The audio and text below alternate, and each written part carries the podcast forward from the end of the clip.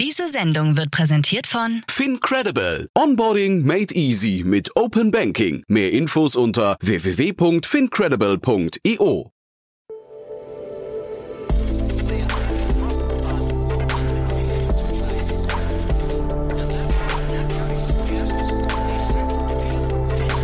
Startup Insider Daily. Investments und Exits. Hallo und herzlich willkommen zu Startup Insider Daily in unserer Rubrik Investments und Exits, in der wir Expertinnen und Experten der Venture Capital Szene einladen und mit ihnen über aktuelle Finanzierungsrunden und Exits sprechen und sie analysieren. Heute mit Martin Janicki, Partner bei Cavalry Ventures und es geht um die europäische App für verschlüsselte End-to-End-Nachrichten namens Wire. Das Unternehmen teilte mit, dass es eine Serie C Finanzierungsrunde in Höhe von 24 Millionen Euro abgeschlossen hat. Angeführt wurde die Runde von CPO Partners und Iconical vom Skype-Mitbegründer Janus Fries. Um sich von der Konkurrenz aller WhatsApp oder Signal abzuheben, konzentriert sich Wire in letzter Zeit immer mehr auf den B2B-Bereich für Kunden, bei denen Sicherheit an erster Stelle steht, wie beispielsweise Regierungen, Militärs oder Unternehmen mit hohen Anforderungen im Umgang mit Informationen. Aber so viel nur als kleiner Teaser für euch vorweg. Wir legen gleich los nach den Verbraucherhinweisen. Viel Spaß und bis später. Werbung. Hi, hier ist Nina, Content Managerin bei Startup Insider. Suchst du deine nächste große berufliche Herausforderung? Dann melde dich bei uns. Wir suchen aktiv nach neuen Teammitgliedern, die Startup Insider zum führenden Informationsmedium der deutschsprachigen Startup-Szene machen wollen. Aktuell suchen wir Sales Manager, Customer Success Manager, Finanzmanager sowie Werkstudenten in den Bereichen Sales, Product und Content. Aber auch wenn keine passende Stelle dabei ist, melde dich trotzdem bei uns. Wir suchen immer nach leidenschaftlichen Menschen, die mit Startup Insider Großes bewegen wollen. Also, um mehr zu erfahren und dich zu bewerben, geh jetzt ganz einfach auf startupinsider.de/slash insider. Startup Insider Daily. Investments und Exits. Sehr schön, ja, ich freue mich. Martin Janicki ist wieder hier und Carry Ventures. Hallo Martin. Hallo Jan, immer eine Freude. Ja, ich freue mich auch schon. Wird ein tolles Gespräch, glaube ich, ein spannendes Thema. Ähm, wie immer, ich glaube, bevor wir loslegen, äh, also ein paar Sätze zu euch. Ich habe geguckt, Martin, Crunchbase, muss man sich Sorgen machen um euch? Nee, wahrscheinlich nicht, ne? Nein, uns, uns geht es blendend. Also ich bin äh, Partner beim äh, Berliner Frühphaseninvestor Cavalry Ventures. Ich sage immer ganz gerne, wir sind äh, am liebsten der erste, manchmal auch der zweite oder dritte Investor in vielversprechenden äh, Softwareunternehmen. Und wie das äh, bei uns so ist, wir investieren oft gut und gerne sehr, sehr früh und vieles von dem, was, was wir tun, sieht man erst mit deutlich äh, größerem Verzug äh, bei Crunchbase. Aber wir, wir fangen gerade an, aus dem neuen Fonds zu investieren, sind sehr gespannt und uns geht's gut, unserem Portfolio geht es geht es auch gut. Hm. Und wir haben ja im Vorgespräch gerade schon gemerkt, die großen Runden lassen gerade so ein bisschen nach. Das könnte auch im Sommer noch liegen, kann aber auch der allgemeinen Marktstimmung geschuldet sein. Aber ich glaube, in eurem Segment tut sich weiterhin unglaublich viel. Also mit Segment meine ich in der Phase, in der ihr unterwegs seid. Äh, man hat so das Gefühl, es gibt unglaublich viele kleinere Runden von sehr, sehr innovativen Startups. Ne? Ja, also es gibt auch, auch bei uns, merkt man eine gewisse Saisonalität. Ähm, aber ich glaube, sie ist weniger stark ausgeprägt wie im Vergleich zu den späteren Finanzierungsrunden. Ich glaube, worüber viele, sage ich mal, VCs untereinander, wenn sie mal beim Bier trinken, ja, wird viel darüber gesprochen, wie dann tatsächlich sich das Marktumfeld gestalten wird, wenn die Sommerpause vorbei ist. Das heißt, typischerweise geht es so ab der zweiten Septemberwoche wieder los und ich glaube, auf der einen Seite wird es, auf der VC-Seite gibt es, glaube ich, so ein bisschen gemischtes Sentiment.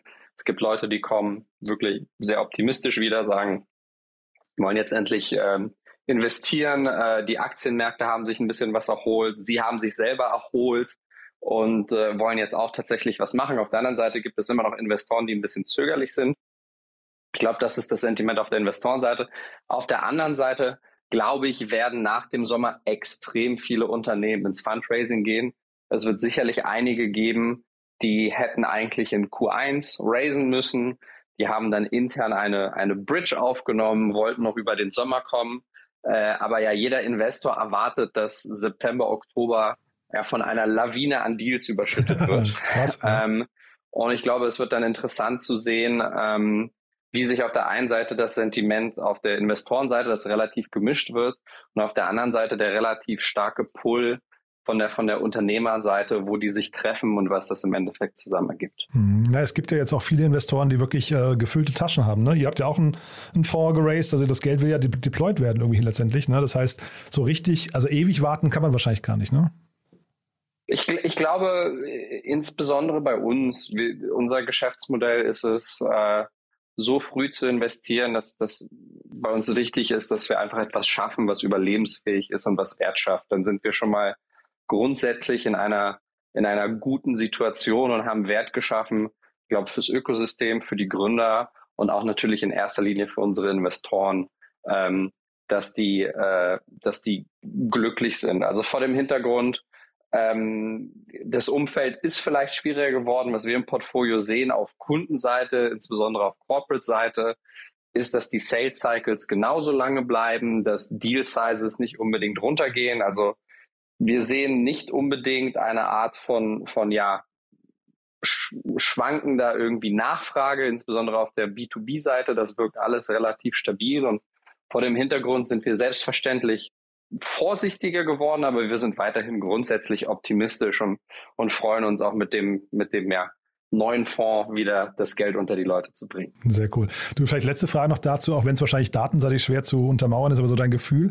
Ähm, wird in vielen Podcasts gerade diskutiert, ähm, ob diese Layoffs gerade dazu führen, dass ähm, wir noch mehr spannende Gründer sehen, die jetzt quasi sagen, naja, ich suche mir jetzt nicht einen neuen Arbeitgeber, ich fange lieber selbst an zu gründen. Ist das schon ein Trend, den ihr beobachtet oder würdest du sagen, weil ihr seid ja jetzt sehr früh dran, ihr habt das Ohr an entschieden ne, bei, den, bei den frühen Gründungen. Sieht man das schon oder würdest du sagen, es ist noch zu früh, um dann ein Urteil zu treffen? Ich glaube, es ist, es ist noch zu früh. Ja. Ich glaube, die Wahrheit ist, es werden aktuell ähm, an vielen Ecken sehr, sehr schwierige Entscheidungen getroffen. Ähm, ich muss aber auch gleichzeitig sagen, wenn ich das jetzt mal vergleiche mit äh, wie, wie noch das Preisniveau war im, im Markt vor, vor nur drei Jahren, ja, dann äh, ist uns schon aufgefallen als Seed-Investor, dass man einem Unternehmen doppelt so viel Kapital geben musste als noch vor drei Jahren, damit es etwa die gleichen Meilensteine erreicht. Ähm, das ist eine unglaubliche Preisinflation. Ähm, es war sehr, sehr schwierig im Markt zu rekrutieren, insbesondere Ende des letzten Jahres. Und ähm, ja, es, es stehen schwierige Entscheidungen bevor, aber ich habe auch mit sehr vielen Gründern gesprochen, die sich ehrlich gesagt freuen, dass der Markt sich ein bisschen, ein bisschen abkühlt, ähm, weil es ist halt schwierig, Leute aus, aus Corporate Jobs wegzuheiern, die wechseln in eine Seed Stage Company, aber dann gleichzeitig eine massive Gehaltserhöhung bekommen in dem gleichen Zug. Das war historisch eigentlich nie der Fall. Ähm, und, und ist natürlich grundsätzlich schwierig als Ausgangspunkt, um hoch zu skalieren. Hm, total, ja. Und ich, ich glaube, weiterhin gilt ja, die Leute, die jetzt vielleicht vor die Tür gesetzt werden, das sind immer blöde Entscheidungen, aber die meisten, die, also die, die guten Leute finden wahrscheinlich sofort wieder einen Job, auch wenn es vielleicht nicht ganz die gleichen Konditionen sind, aber da muss man sich eigentlich grundsätzlich keine Gedanken machen. Und ich hätte so die, zumindest die Hoffnung, dass daraus auch eine ganze Menge guter Gründer jetzt entstehen. Also Leute, die jetzt irgendwie ein paar Jahre in einem Startup gearbeitet haben, haben ja viel gesehen und, und äh, haben sich wahrscheinlich auch ein bisschen infizieren lassen mit diesem ganzen Virus, ne?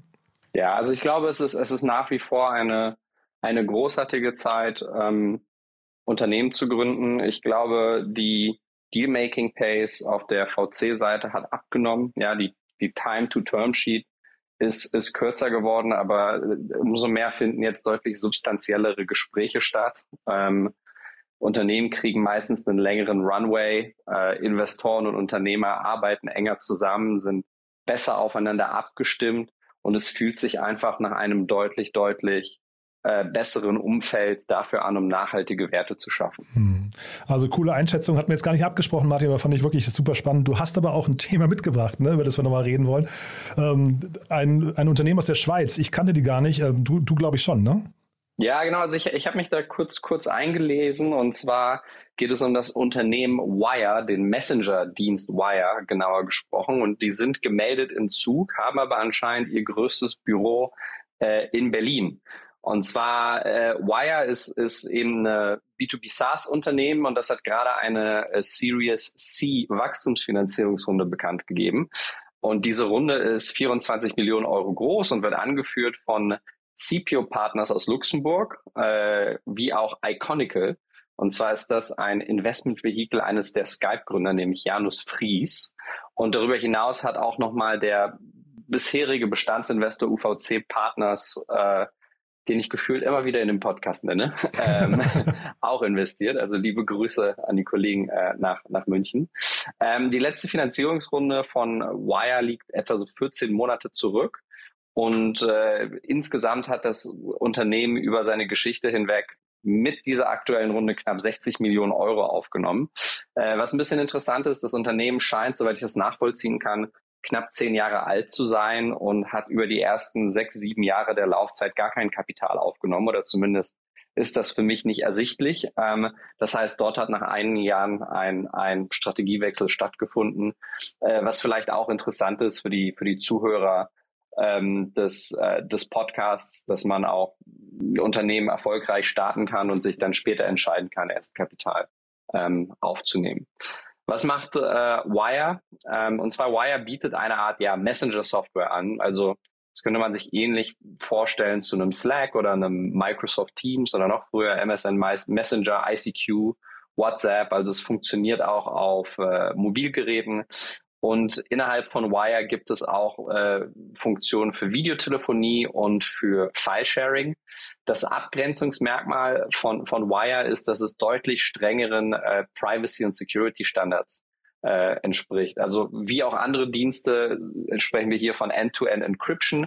Aber darüber hinaus kann die Software auf der Public Cloud, auf der Private Cloud oder On-Premise installiert werden.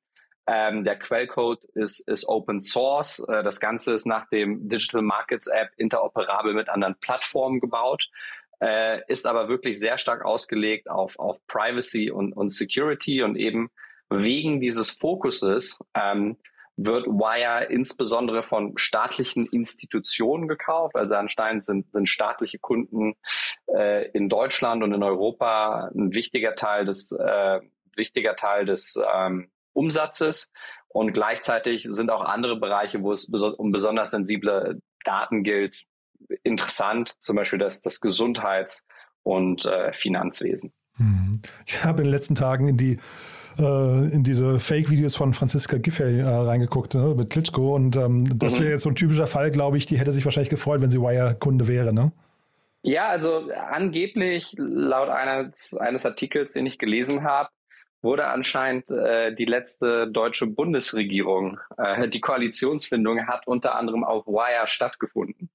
Ähm, also dadurch, dass es natürlich ein so sensibler Kundenstamm ist, äh, geht das Unternehmen nicht offen damit hausieren, wer direkt äh, die Software nutzt. Ähm, aber ja, das kann, das kann sehr gut sein, dass die äh, Frau Giffey bereits eine Wire-Instanz auf ihrem Telefon oder Laptop laufen hat. Ja, und oder sie jetzt also vergeblich äh, danach, danach verlangt, dass sie die bekommt. Ne?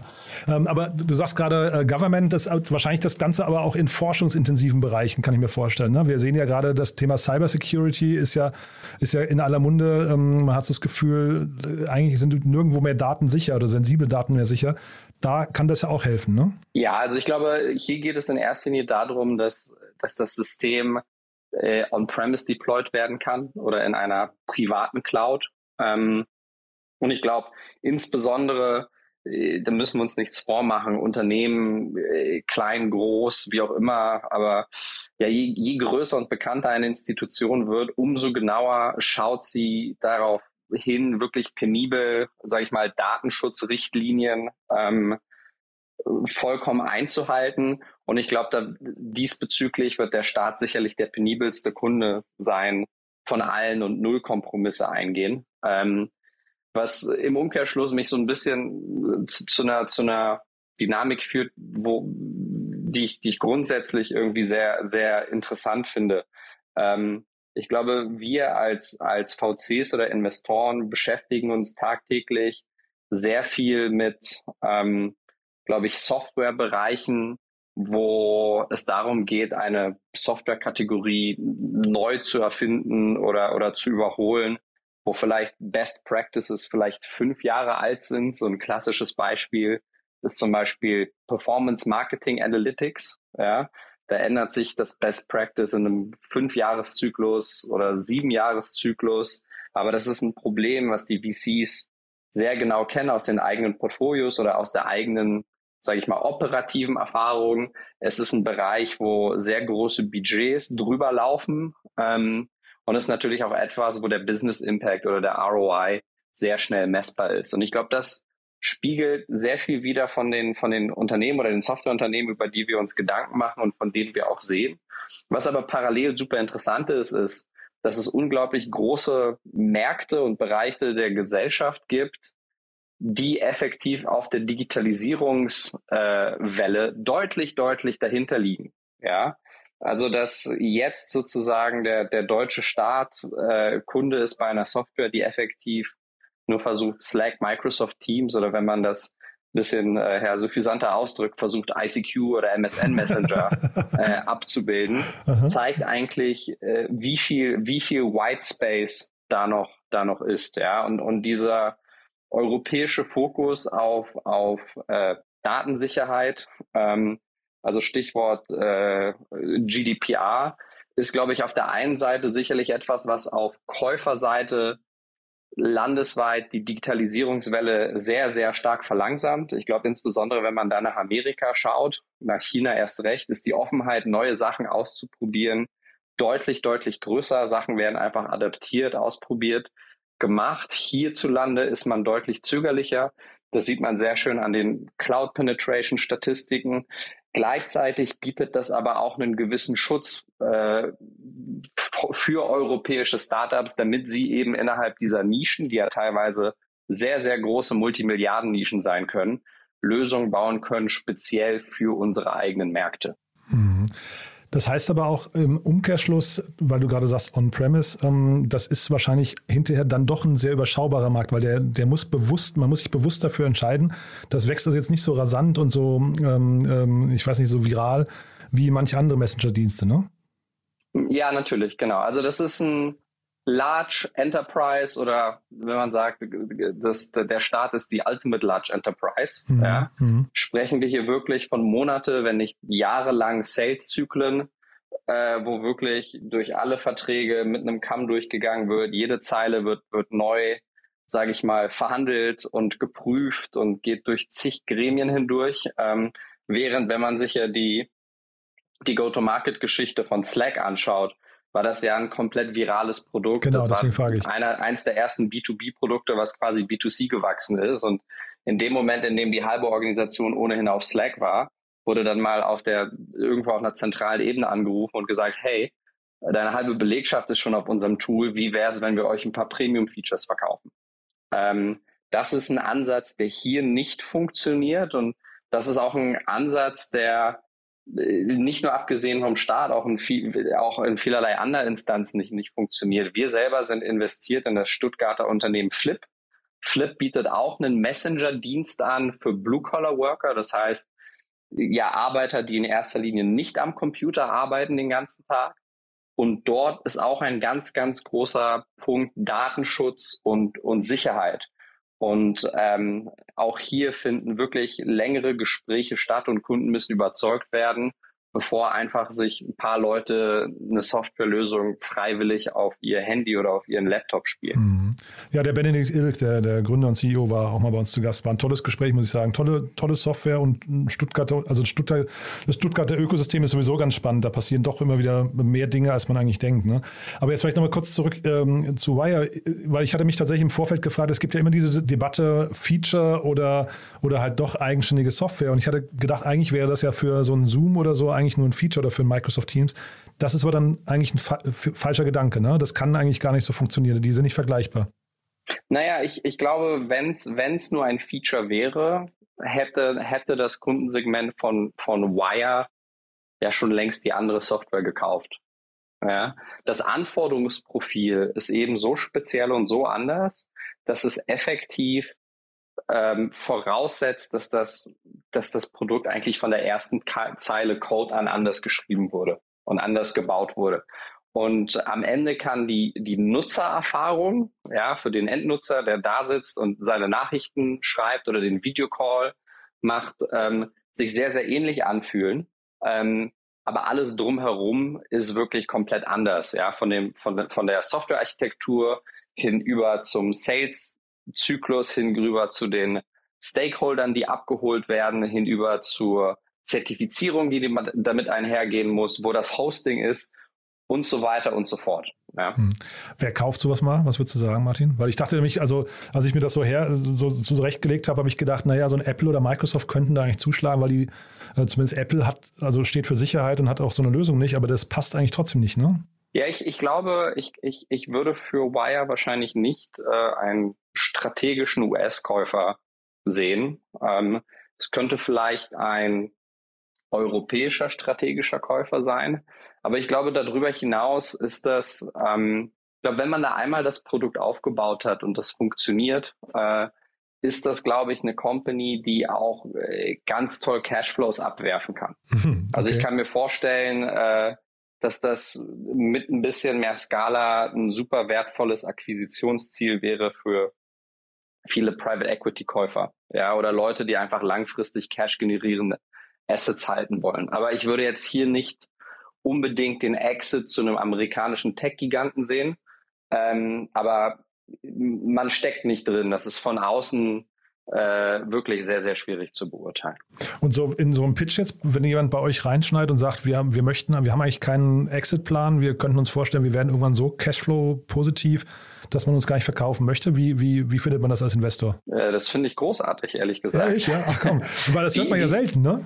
Nein, das finde ich großartig. Die Frage ist, wie groß ist der Cashflow, der am Ende dasteht? Ähm, also ich würde, ich würde, wir machen uns natürlich vor dem Investment Gedanken darüber, was ist ein möglicher Exit-Kanal, ja.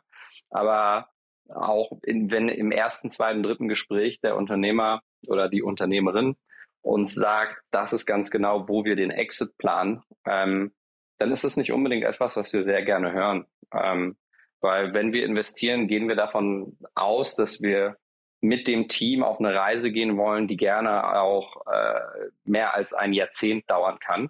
Ähm, und Exit ist eine logische Konsequenz, die sich dann irgendwann ergibt, aber nicht unbedingt etwas, was man von Anfang an hoch, hoch aufhängt. Ich glaube, unsere, unsere Devise ist immer, ist das etwas, was die Welt braucht und ist das etwas, was im Zusammenhang steht mit, mit Trends oder Bewegungen in der Welt, die unvermeidbar klingen? Und wenn man es schafft, innerhalb dieser Trends eine wirklich relevante Rolle zu spielen, sodass Leute das wertschätzen, dann ist das etwas, was sich zwangsläufig in ein gutes Investment übersetzen wird. Super spannend. Also Martin, da hat heute viel Wissen drin gesteckt. Äh, ganz, ganz lieben Dank. Haben wir was Wichtiges vergessen aus deiner Sicht? Nein, alles super. Also vielleicht hier nochmal ein Aufruf. Ähm, wenn ihr Softwaregründer seid, wenn ihr nach dem ersten äh, VC-Geld sucht oder auch nach Angel-Geld, wir investieren eigentlich oft und sehr gerne parallel mit, mit Angels, äh, meldet euch gerne bei uns. Ähm, und wir sind auch weiterhin dabei, unser Team zu verstärken auf mehreren Positionen. Also schaut euch mal bei uns auf der äh, Website um. Cool, Martin. Du, dann danke ich dir. War wirklich, wie gesagt, sehr, sehr spannend. Äh, viele Learnings und ich freue mich einfach aufs nächste Mal. Ja? Super, Jan. Ich auch. Bis dann. Werbung.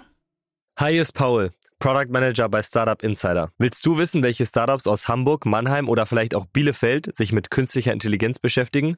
Oder wie zum Beispiel das Portfolio von Earlybird oder HV Capital aussieht? Entdecke all das und noch viel mehr auf unserer Plattform. Kostenlos und ohne Begrenzungen. Unsere Datenbank umfasst über 20.000 Profile aller relevanten Startups, Investoren und Personen, die darauf warten, von dir entdeckt zu werden. Also, wenn ich dein Interesse geweckt habe, schau einfach mal auf unserer Plattform vorbei unter startupinsider.de/slash insider. Startup Insider Daily, Investments und Exits. Der tägliche Dialog mit Experten aus der VC-Szene. Das waren Jan Thomas und Martin Janicki, Partner bei Calvary Ventures, im Gespräch über die Serie C Finanzierungsrunde von Wire. Und das war's mit Investments und Exits für heute. Ich wünsche euch einen angenehmen Resttag und hoffe, wir hören uns beim nächsten Mal bei Startup Insider Daily wieder. Bis dahin. Ciao. Diese Sendung wurde präsentiert von Fincredible. Onboarding made easy mit Open Banking. Mehr Infos unter www.fincredible.io.